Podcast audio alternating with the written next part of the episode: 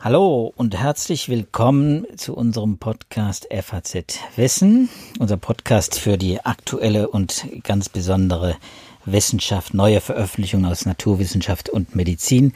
Ich bin Joachim Müller-Jung. Und ich bin Sibylle Anderl. Ja, und wir beide sind Wissenschaftsredakteure im Ressort Natur und Wissenschaft der FAZ.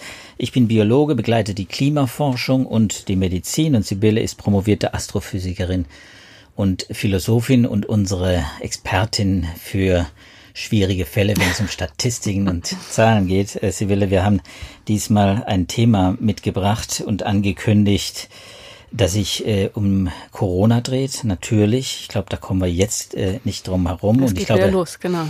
Genau, wir haben steigende Zahlen, steil steigende Zahlen und äh, der Wunsch, Klarheit zu bekommen, was Zahlen angeht, äh, Infektionszahlen, Sterbestatistiken etc. Äh, und äh, was die Gefährlichkeit des Virus angeht, die ist wieder riesengroß. Mein Eindruck aus den Leserzuschriften, aber eben das auch, was man draußen so sieht, wenn man mit den Leuten spricht. Wir haben mh, diese Woche ein Thema ganz besonders intensiv behandelt. Und äh, auch in der Wissenschaft äh, ist es behandelt worden, dass sich rund um den Komplex äh, Sterbe, äh, Übersterblichkeit, Sterbestatistiken, Fallsterblichkeit, Infektionssterblichkeit, wir können das alles gar nicht in 20 Minuten behandeln.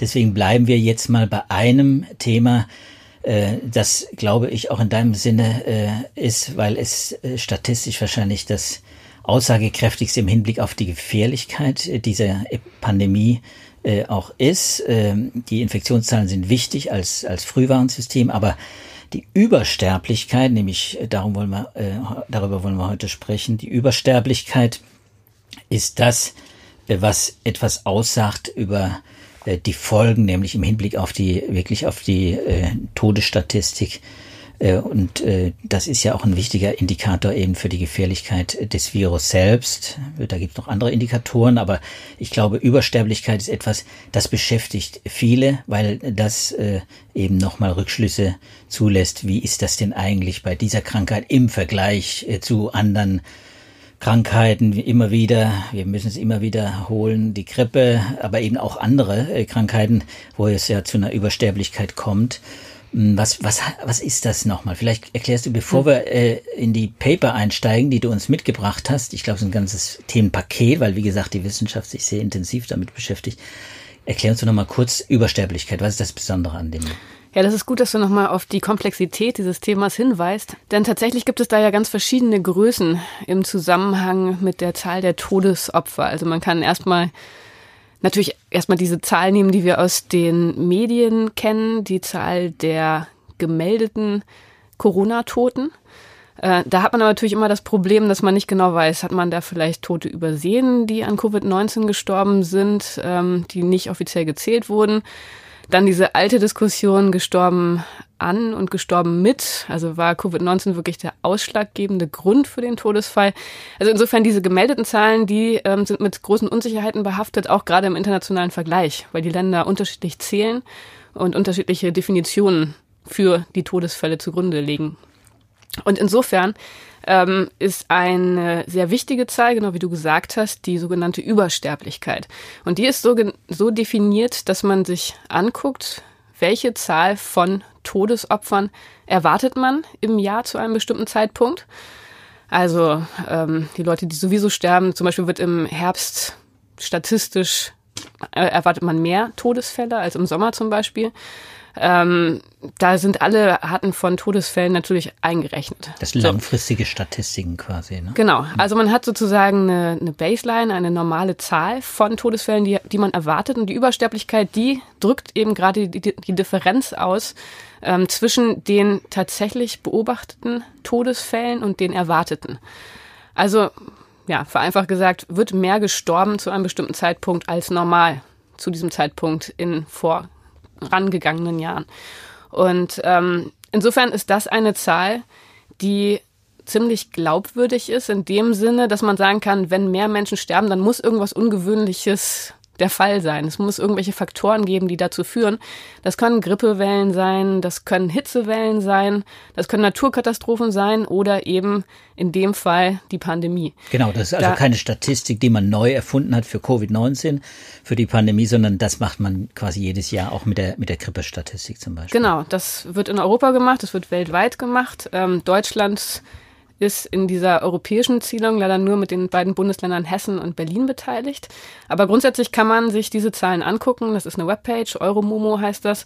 Und da bekommt man ganz guten Eindruck. Und der Vorteil ist eben, dass in diesen Zahlen nicht nur die an Covid-19 verstorbenen Opfer gezählt werden, sondern alle Tote im Zusammenhang mit der Pandemie.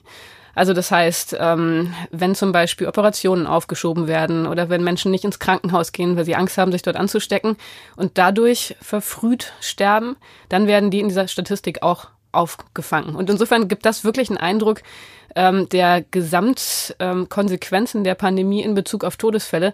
Das kann auch sogar negativ sein. Also wir haben jetzt ja in Deutschland zum Beispiel den Effekt gehabt, dass es weniger Unfalltote gab in der Zeit, als die Menschen eher zu Hause geblieben sind und unnötige Wege vermieden haben.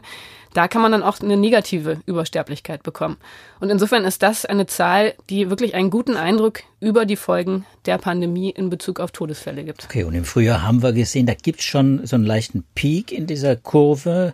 Da gab es eine äh, leichte Übersterblichkeit in Deutschland, äh, aber mh, hm, da wurde trotzdem viel diskutiert. Jetzt hast du, äh, ich glaube, es sind vier oder fünf Paper aus dem amerikanischen JAMA Journal, das ist das Journal der amerikanischen Medizinergesellschaft, mitgebracht, die sich ausführlich nämlich mit äh, den amerikanischen Entwicklungen beschäftigt haben. Und äh, das ist deswegen für uns, glaube ich, interessant, ohne dass wir jetzt Europa und Deutschland auslassen, das wollen wir noch dann sicher auch noch behandeln. Aber ich glaube, Amerika ist deswegen interessant, weil man da auch mal sehen kann, was passiert, wenn man die Pandemie äh, naja, laufen lässt, ist vielleicht zu viel gesagt. Aber wenn wenig Maßnahmen ergriffen werden, wenn Maßnahmen zu spät ergriffen werden, ähm, dann sehen wir das schon an den offiziellen äh, Sterbedaten. Über 220.000 Tote allein in den USA bis jetzt. Das ist ja, das ist ja das Vierfache des äh, äh, der Todesbilanz, der Opferbilanz aus dem Vietnamkrieg. Also das ist schon jetzt eine eine wirklich äh, beängstigende, äh, frösteln machende äh, Statistik, wo ich sagen muss, äh, da müssten alle Alarmglocken läuten. Ähm, Jetzt, das sind die offiziellen Zahlen, 220.000, ich glaube, ich sind wir. Und wie sieht's denn jetzt aus mit den, mit den äh, Übersterblichkeitsdaten? Ja, genau, das ist interessant. Also ähm, dieses Journal, das amerikanische Medizin-Journal, JAMA, die haben ein ganzes Themenpaket zusammengeschnürt, basierend vor allem auf zwei Studien, die sich mit der Übersterblichkeit befassen, zusammen mit einer Reihe von Meinungsartikeln, ähm, die so einen Kontext liefern, um auf dieser Grundlage die ja eine Art von Zwischenbilanz der Pandemie zu ziehen und die Folgen der Pandemie zu beziffern. Nicht nur in Hinsicht auf Todesopfer, sondern gesamtgesellschaftlich gesehen. Wenn man sich die Studien erstmal anguckt, ähm, wie gesagt, die befassen sich mit der Übersterblichkeit. Also die haben genau verglichen, wie viele Todesfälle wurden registriert und wie viele wurden erwartet. Im Zeitraum zwischen dem 1. März und dem 1. August. Also das ist sozusagen ähm, ja die der Anfang und die Sommerzeit. Und ähm, da kamen sie auf einen Wert von 225.530 Todesfällen, die die Übersterblichkeit ausmachen im Vergleich zu 150.541 gezählten Toten. Also das heißt, 67 Prozent derjenigen ähm, überzähligen Todesfälle, die wurden explizit Covid-19 zugeschrieben, also sind insofern direkte Opfer. Ähm, der Rest, die restlichen 33 Prozent, da sagen die Autoren, gut, das sind entweder Fälle, die gestorben sind an Covid-19, bei denen das aber nicht als Todesursache diagnostiziert wurde, und ähm, ja, auch andere Krankheiten haben in der Zeit tatsächlich zugenommen. Also es gab mehr ähm, Todesfälle im Kontext von Alzheimer, Diabetes, ähm, Herzkrankheiten, wo auch wahrscheinlich die Frage ist, naja, wahrscheinlich ist der Covid-19 dazugekommen, wurde dann nicht als Hauptursache diagnostiziert. Also das sind unklare Fälle, aber das, wie gesagt, sind insgesamt die direkten und die indirekten Folgen der Krise. Und da sieht man schon, dass, ähm, wie gesagt, nur 67 Prozent der zusätzlichen Todesfälle tatsächlich offiziell gezählt wurden. Es gibt so ein bisschen den Eindruck davon, dass die Zahl der Todesfälle im Zusammenhang mit der Pandemie deutlich höher liegt.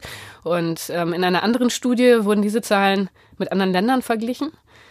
Also auch da wurde bei anderen Ländern geguckt, wie sieht da die Übersterblichkeit aus und ähm, da hat man sich die Mortalität angeguckt, also die Todesfälle pro 100.000 Einwohnern im Zeitraum zwischen dem 10. Mai und dem 19. September.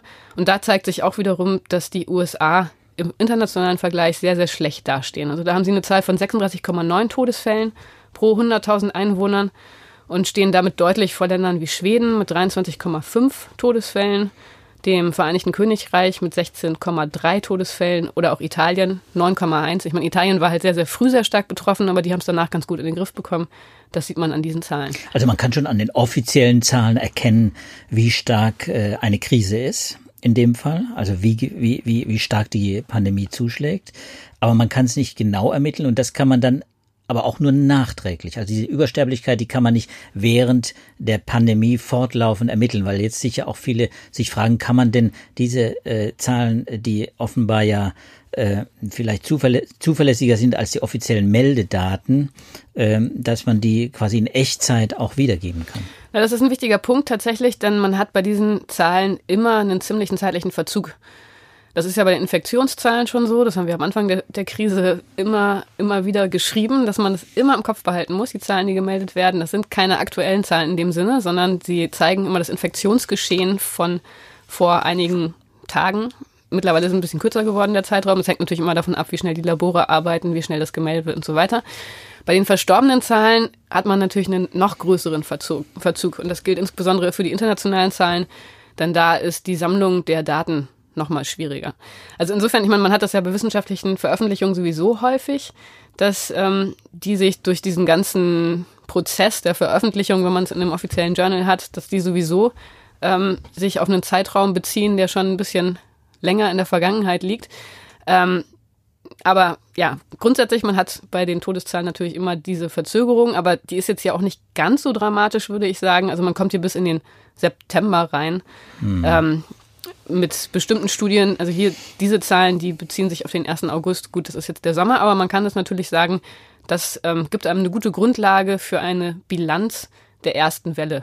Man bekommt ein grobes Bild, äh, was die Opferzahlen, was die Todesstatistik angeht, aber ein vollständiges Bild bekommt man nicht von der Krise. Ne? Ja, und das ist nämlich genau das Interessante. Und dafür sind diese Meinungsbeiträge, die auch dort veröffentlicht wurden, ähm, sehr, sehr aufschlussreich. Denn da haben sich Wissenschaftler verschiedener Disziplinen auf der Grundlage dieser Übersterblichkeit Gedanken gemacht, was man daraus über die Krise, über die Folgen der Pandemie lernen kann. Und was ich besonders interessant fand, war ein Beitrag der beiden Wirtschaftswissenschaftler David Cutler und Lawrence Summers, äh, letzterer ehemaliger amerikanischer Finanzminister unter Clinton, glaube ich, ähm, die sich mal die, die ökonomischen Zahlen angeguckt haben. Also die haben sich diese Übersterblichkeit durch die ökonomische Brille angeguckt. Und das ist ja in der Tat eine Diskussion, die wir auch eigentlich seit Anfang der Krise führen mit dieser Frage, was ist nun wichtiger? Die ökonomischen Kosten, die durch die Maßnahmen entstehen, also durch äh, den Lockdown, aber auch durch die gemäßigteren Maßnahmen, die seitdem gelten, oder die Zahl der Toten. Und da gibt es ja ganz verschiedene Einstellungen, das ist eine sehr kontroverse Frage. Ähm, und die beiden die berechnen das für die USA, rechnen das hoch. An den gleichen Zahlen wie jetzt, über die wir jetzt gesprochen haben. Genau, also die Übersterblichkeit mhm. geht damit ein, aber ist nur ein Faktor. Also sie schreiben, dass seit Beginn der Krise zum Beispiel in den USA 60 Millionen Anträge auf Arbeitslosenversicherung eingegangen sind. Das ist eine ganz enorme Zahl. Man hat es vielleicht noch im Kopf, die New York Times hatte das ja auch mal ähm, mhm. grafisch mhm. dargestellt. Das ist Wahnsinn, was das für den Arbeitsmarkt bedeutet. Und das bedeutet dann gleichzeitig immer natürlich, dass die Ausgaben dann fehlen. Wenn die Leute arbeitslos sind, können sie nicht mehr ähm, Geld ausgeben. Insofern hat man einen Rückgang des Bruttoinlandsproduktes zu erwarten und den beziffern sie, ähm, beziehungsweise sie zitieren das Congressional Budget Office. Ähm, sie beziffern diesen Rückgang des Bruttoinlandproduktes mit 7,6 Billiarden Dollar. Was natürlich eine unglaubliche Größe ist. Also Billiarden 10 hoch 12 eine Billiarde sind 1000 äh, Milliarden. Ähm, so, das ist ein Punkt. Dann ähm, sagen sie aber, natürlich muss man schon auch die Menschenleben mit berechnen. Und da gibt es in der Ökonomie offenbar so einen Trick, dass man sich überlegt, wie viel ist ein Menschenleben ökonomisch wert. Das klingt jetzt ethisch sehr fragwürdig. Aber irgendwie muss man ja ökonomisch eine Möglichkeit haben, das Ganze einzupreisen. Ja, solche Zahlen haben wir nicht macht. in Deutschland. Das ist, äh, das, das weiß ich. Solche Zahlen haben wir nicht. Die äh, Briten haben auch sowas, äh, solche Zahlen. Mhm. Die Amerikaner offenbar auch im anglosächsischen Raum ist das offenbar, im amerikanischen Raum ist das offenbar üblicher. Wie ist denn die Zahl? Genau, also die gehen von sieben Millionen Dollar aus pro Menschenleben. Gut, kann man jetzt davon halten, was man möchte. Sie sagen, das ist ein konservativer Wert. Ähm, und wenn Sie das berechnen und davon ausgehen, dass bis zum Ende der Pandemie 625.000 Opfer zu erwarten sind, gut, ist natürlich auch mit enormen Unsicherheiten behaftet, diese Schätzung, dann kommt man aber bei dem Posten auf 4,4 Billionen Dollar. So, das ist der zweite ökonomisch relevante Faktor. Da muss man natürlich auch nochmal gucken. Das ist in diesem Meinungsstück relativ grob nur aufgeführt. Aber dass es einen ökonomischen Einfluss hat, ist ja durchaus, denke ich, schon naheliegend und überzeugend. Also wenn Menschen sterben, dann fehlt die Arbeitskraft und da hält, hängt auch ökonomisch einiges dran, wenn man es nur durch diese kalte ökonomische Brille sehen möchte, was natürlich mhm. wiederum fragwürdig ist. Gut. Dann ähm, ein weiterer Punkt, den Sie aufführen, auch interessant, sind die Kosten, die durch die Langzeitfolgen der Covid-19-Erkrankungen auftreten. Da haben wir ja auch schon häufig drüber geredet. Das ist auch alles noch relativ unsicher, aber man kann schon sagen, dass zumindest bei den schwerwiegenden Verläufen ähm, so ein Drittel der Fälle, das ist der Wert, auf den Sie sich beziehen, ähm, zu Langzeitfolgen führt, die dann auch wiederum die Arbeitskraft beeinträchtigen und zu einer Belastung des Gesundheitssystems. Sind da auch die psychischen Krankheiten mit dabei, das die Großteil kommt noch als letzter Posten. Also das sind jetzt wirklich erstmal nur die, die Langzeitfolgen derjenigen, die einen schweren Verlauf hatten. Und die dadurch verursachten Kosten, die beziffern sich auf 1,6 Billionen Dollar. Und dann kommt eben, äh, nee, Entschuldigung, das äh, waren die 4, nee, das waren 2,6 Billionen Dollar. So. Steht auch alles in den Shownotes, da kann man es nochmal nachlesen. Aber dann der Punkt, den du gerade genannt hattest, das ist natürlich auch ein ganz, ganz wichtiger Punkt und auch den haben wir hier schon viel diskutiert, dass ähm, ein nicht zu vernachlässigender Aspekt der Pandemie natürlich diese enorme psychische Belastung ist. Erstmal für alle aufgrund der geänderten gesellschaftlichen Umstände, Social Distancing, die ganzen Dinge, die man nicht mehr tun darf, Vereinsamung, ähm, geändertes Sozialgefüge und so weiter. Das führt zu einer starken ähm, Erhöhung der, ähm, des Auftretens von Depressionen und Angststörungen. Also in den USA ist es offenbar so, dass sich die Zahl der Depressionen und Angststörungen im Vergleich zum Vorjahr vervierfacht hat. Mhm. Natürlich schon dramatisch ist. Ähm, dazu kommen allerdings auch ähm, psychische Probleme im Kontext von Trauerbewältigung. Und das ist etwas, worauf in einem anderen Meinungsstück auch nochmal explizit eingegangen wird von äh, zwei Psychiatern von der New York University, die sagen, dass ähm, man das tatsächlich ernst nehmen muss. Es gibt viele Todesfälle, es gibt viele Angehörige, die trauern, die aber nicht so trauern können, wie sie es normalerweise machen würden, wie es ihnen naheliegen würde, weil sie diese Trauerroutinen im Kontext der Pandemie so einfach gar nicht ausführen können. Also man kann sich oft nicht mehr verabschieden. Beerdigungen sind vielleicht so nicht mehr möglich, wie man es normalerweise hätte. Und das wird nach Meinung dieser Psychiater dazu führen, dass man mit einer großen Zahl von Menschen zu tun hat, die unter anhaltenden Trauerstörungen leiden. Also das ist ähm, eine kann monatelang gehen. Das kann viele Monate gehen. Also man spricht von dieser von dieser ähm, ja, krankhaften Form einer Trauerstörung, wenn die intensive Trauerphase auch nach sechs Monaten noch nicht überstanden ist. Und ähm, das sind dann auch wiederum ökonomische Kosten, wenn wir jetzt wieder durch die ökonomische Brille gucken, ähm, die von diesen beiden Wirtschaftswissenschaftlern auch mit ähm, eingerechnet werden. Und wenn Sie all diese verschiedenen Faktoren zusammennehmen, dann kommen Sie auf die Gesamtkosten der Pandemie in den USA, ähm, die 16 Billionen Dollar ihrer Rechnung gemäß betragen. Wow. Und das ähm, sind rund 90 Prozent des jährlichen amerikanischen Bruttoinlandsproduktes, also eine unglaublich hohe, ähm, ein unheimlich hoher Betrag. Und das Fazit der beiden ist, ähm, was natürlich erstmal interessant ist, wenn man das wiederum auffächert nach diesen verschiedenen Faktoren, über die ich gerade geredet habe, dann ist etwa die Hälfte ähm, dieses Betrages auf die Rezession zurückzuführen und die andere Hälfte auf die gesundheitlichen Folgen und die Todesfälle im Kontext der Pandemie. Und wenn man sich das vor Augen führt, dass beide Beiträge in etwa gleich groß sind, dann, und das ist deren Fazit, lohnt es sich ökonomisch durchaus, alles dafür zu tun, um die Zahl der Infizierten gering zu halten. Ähm, also sie rechnen das ganz konkret vor und sagen, Investitionen in Testkapazitäten und Kontaktverfolgung, die würden sich vor dem Hintergrund eben dieser Kostenrechnung ökonomisch rund 30-fach rentieren. Und insofern ganz, ganz klares Plädoyer, alles dafür zu tun, dass die Zahl der Infizierten möglichst gering gehalten wird. Und zwar nicht aus Menschenliebe, was ja auch schon ein guter Grund wäre, sondern wirklich durch die ökonomische Brille betrachtet, um die Kosten der Pandemie möglichst gering zu halten. Ja, das muss man sich jetzt gerade in unserer Situation natürlich auch nochmal klar machen, dass natürlich jetzt Kosten entstehen, Ausfälle, auch Insolvenzen, all das Existenzen, die auch auf dem Spiel stehen, ist völlig klar. Wenn man es gesamt äh, ökonomisch betrachtet, volkswirtschaftlich betrachtet äh, und solche Zahlen dann hört, dann muss man natürlich äh, schon sagen, warum es gibt Gründe, auch ökonomische Gründe, warum der Staat auch da möglichst konsequent und warum so viele Staaten aus, ist ja kaum ein Staat, der es nicht versucht, die Zahlen zu drücken. Wie gesagt, bis auf die amerikanische Regierung, die offenbar da wenig Interesse dran hatte, aber auch europäische Staaten, Schweden hat ja auch die Zahlen möglichst zu drücken versucht, auch wenn sie jetzt nicht äh, so weitgehende Beschränkungen äh, eingeführt haben wie wir. Also das ist natürlich ein starkes Argument äh, und das Ökonomische äh, will ich jetzt mal nochmal zur Seite legen. Ich glaube, die Zahl, die du genannt hast, über 600.000 prognostizierte Tote allein für Amerika, 400.000 sind äh, die ich noch im Kopf habe, bis Jahresende. Das sind, glaube ich, dieselben äh, mhm. Prognosen.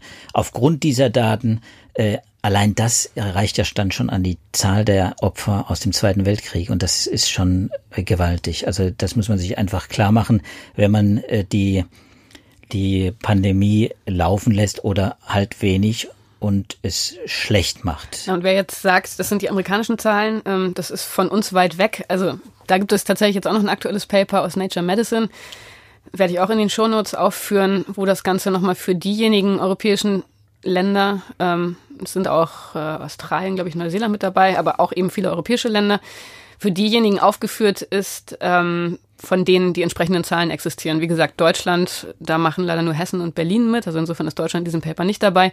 Aber das ist ganz interessant, sich das anzugucken, vor allem weil die Autoren in dieser Studie auch ein sehr, auf den ersten Blick zumindest überzeugend wirkendes statistisches Modell nutzen, wo sie auch sehr genau ähm, Aussagen treffen können, zum Beispiel über die Frage, ob mehr Männer oder mehr Frauen betroffen sind und so weiter. Und ähm, also insofern sieht man in Europa gibt es dann natürlich auch diese, diese charakteristischen Verläufe. Man kann ziemlich genau sehen, welche Länder zu welchem Zeitpunkt wie stark betroffen waren. Ähm, insofern auch noch eine interessante flankierende Lektüre, die aber auch wiederum zeigt, dass ganz verschiedene Faktoren eine Rolle spielen für diesen Wert der Übersterblichkeit. Also das ist auf der einen Seite in den Ländern natürlich die ähm, ja, die Frage, welche Eigenschaften hat das Land, die Bevölkerung, also die Altersverteilung, die Frage, wie verbreitet sind Vorerkrankungen. Ähm, wie gut wie, vorbereitet ist man. Na, das ist, das, hm. das machen sie nochmal als Extrapunkt. Also okay. da geht es wirklich erstmal nur darum, wie ist das Land beschaffen, wie, wie sind die Transportwege, wie mobil sind die Menschen, wie ist die Durchmischung der Bevölkerung und so weiter. Also das erstmal als einen Faktor. Ähm, was natürlich dann auch eine, eine Rolle spielt, ähm, wie die Bevölkerung jeweils betroffen ist. Also wo man jetzt zum Beispiel im Sommer bei uns gesehen hat, es waren vor allem die jungen Menschen betroffen. Ähm, das spielt dann natürlich rein als entscheidenden Faktor, um die ähm, Höhe der Übersterblichkeit zu bestimmen. So, das ist der eine Punkt. Ähm, dann der nächste Punkt ist dann ähm, die Frage, was du gerade gesagt hast, also wie ist das Gesundheitssystem aufgestellt? Ist das gut vorbereitet auf so einen Fall? Kann sich das gut anpassen? Und dann als dritter Punkt, wie war die ganz konkrete politische und aber auch gesellschaftliche Reaktion auf die Krise. So das nennen die als die drei Faktoren, die letztendlich den Ausschlag darüber geben, wie die Übersterblichkeit in den verschiedenen Ländern ausfällt. Und das ist natürlich auch was, was man immer im Kopf behalten muss. Das ist ja eine Diskussion, die auch jetzt schon seit Monaten hier immer in Deutschland gefühlt, geführt wird. Warum sterben hier so wenig Menschen oder so viele? Warum verändert sich die Fallverstorbenenrate so stark? Das sind diese drei Faktoren, auf die man schauen muss. Also insbesondere bei uns war jetzt aussagekräftig, ähm, welche Bevölkerungsschichten betroffen sind. Und das ist wiederum etwas, und das ist jetzt die letzte Studie, die ich heute mitgebracht habe, ähm, was nochmal von einer deutschen Gruppe bestätigt wurde, um Viola Priesemann ähm, vom Max-Planck-Institut für Dynamik und Selbstorganisation. Das ist eine Studie, die jetzt gerade aktuell auf Archive, also ein Preprint, veröffentlicht mhm. wurde die haben sich nochmal angeguckt, ähm, wie sich die Zahl der Todesfälle jetzt im Sommer zu den Infektionszahlen verhält, auf der Grundlage der verschiedenen ähm, Sterbewahrscheinlichkeiten für, für, verschiedene Altersgruppen. Und wenn man das aufschlüsselt, ähm, und das haben sie gezeigt, dann kommt man eben genau darauf, dass im Sommer dadurch, dass vor allem junge Menschen betroffen waren, ähm, dass man da entsprechend mit einer geringeren relativen Zahl von Todesfällen zu rechnen hatte, dass sich das jetzt aber ändert. Und das ist ja auch das, was wir sehen. Ähm, dadurch, dass wir jetzt so eine Explosion der Fallzahlen beobachten, haben wir auch ähm, leider den Fall, dass auch wieder die älteren Altersgruppen erreicht werden, dass es da viele Infektionen gibt. Und ähm, ja, wir werden wahrscheinlich wiederum leider sehen, dass auch entsprechend der relative Anteil der Todesfälle entsprechend wachsen wird in den nächsten Wochen und Monaten. Also da gibt's schon auch Kausalitäten eben zu den Kontexten, zu den Umständen, Voraussetzungen, die ein Land mitbringt. Das ist ganz interessant. Ich finde äh, das äh, super spannend, dass man aus diesen Zahlen auch viel herauslesen kann, eben auch über die über den Zustand des Gesundheitssystems, über die demografische Struktur Rückschlüsse ziehen kann und dann wahrscheinlich auch viel lernen muss, glaube ich, in Zukunft. Äh, das werden wahrscheinlich auch nicht die letzten Studien dieser Art sein. Auch wir werden darüber sicher nochmal sprechen. Äh, gerade jetzt nach dieser zweiten Welle, glaube ich, da wird man nochmal zusätzliche Informationen bekommen, weil es auch eine andere Voraussetzung ist und in der wir heute quasi einen Anstieg der, der Infektionszahlen erleben und dann, wie du jetzt ja quasi auch äh, prognostiziert hast, und das ist ja alles nicht aus der Luft gegriffen, sondern das sind quasi jetzt die Erfahrungen aus der ersten Welle, ähm, auch mit, mit mehr äh, Toten leider zu rechnen ist. Das ist äh, eben diese furchtbare Krankheit Covid-19. Ja, Sibyl, ich glaube, wir sind heute wieder am Limit. Nein, wir sind übers Limit. Ich möchte aber, bevor ich jetzt äh, äh, unsere, äh, unsere Hörer und unsere äh, Fans äh, äh, verabschiede, noch darauf hinweisen, dass es eben auch äh, für andere äh, Podcasts bei uns im FAZ in der FAZ-Reihe ein Thema ist. Natürlich, und da möchte ich gerne auf den Daily natürlich hinweisen, der gestern zum Beispiel, beziehungsweise heute, ähm, also bis zum heutigen Nachmittag gewissermaßen ganz oben auf der Homepage das Thema Lockdown hat. Natürlich die Maßnahmen werden viele besprochen, zum Beispiel von unserem Einspruch-Podcast. Das ist unser Juristen-Podcast, ganz wichtig, äh, auch das mal, dass man das einordnen kann. Äh, da möchte ich doch darauf hinweisen. Und jetzt, äh, glaube ich, würde ich äh, ankündigen, ohne äh, äh, große äh, äh, große Wagnis, ohne großes Wagnis einzugehen, dass wir wahrscheinlich auch nächste Woche nochmal äh, uns mit Covid beschäftigen. Wir müssen es, äh, glaube ich, äh, es sei denn, es gibt ganz spektakuläre andere wissenschaftliche Themen und äh, Befunde, die uns natürlich dann auch fesseln und dann machen wir auch unter Umständen mal zwei Podcasts. Aber da müssen wir uns halt im Wissenschaftsbetrieb auch überraschen lassen. Corona bleibt für uns ein Thema. Das war der Corona-Podcast FAZ Wissen quasi für heute. Wir verabschieden uns, ich und, äh, Sibylle. Ich würde sagen, ich sage Tschüss und äh, sage vor allem jetzt in dieser Zeit bleiben Sie gesund und bis zum nächsten Mal. Dem schließe ich mich an. Tschüss.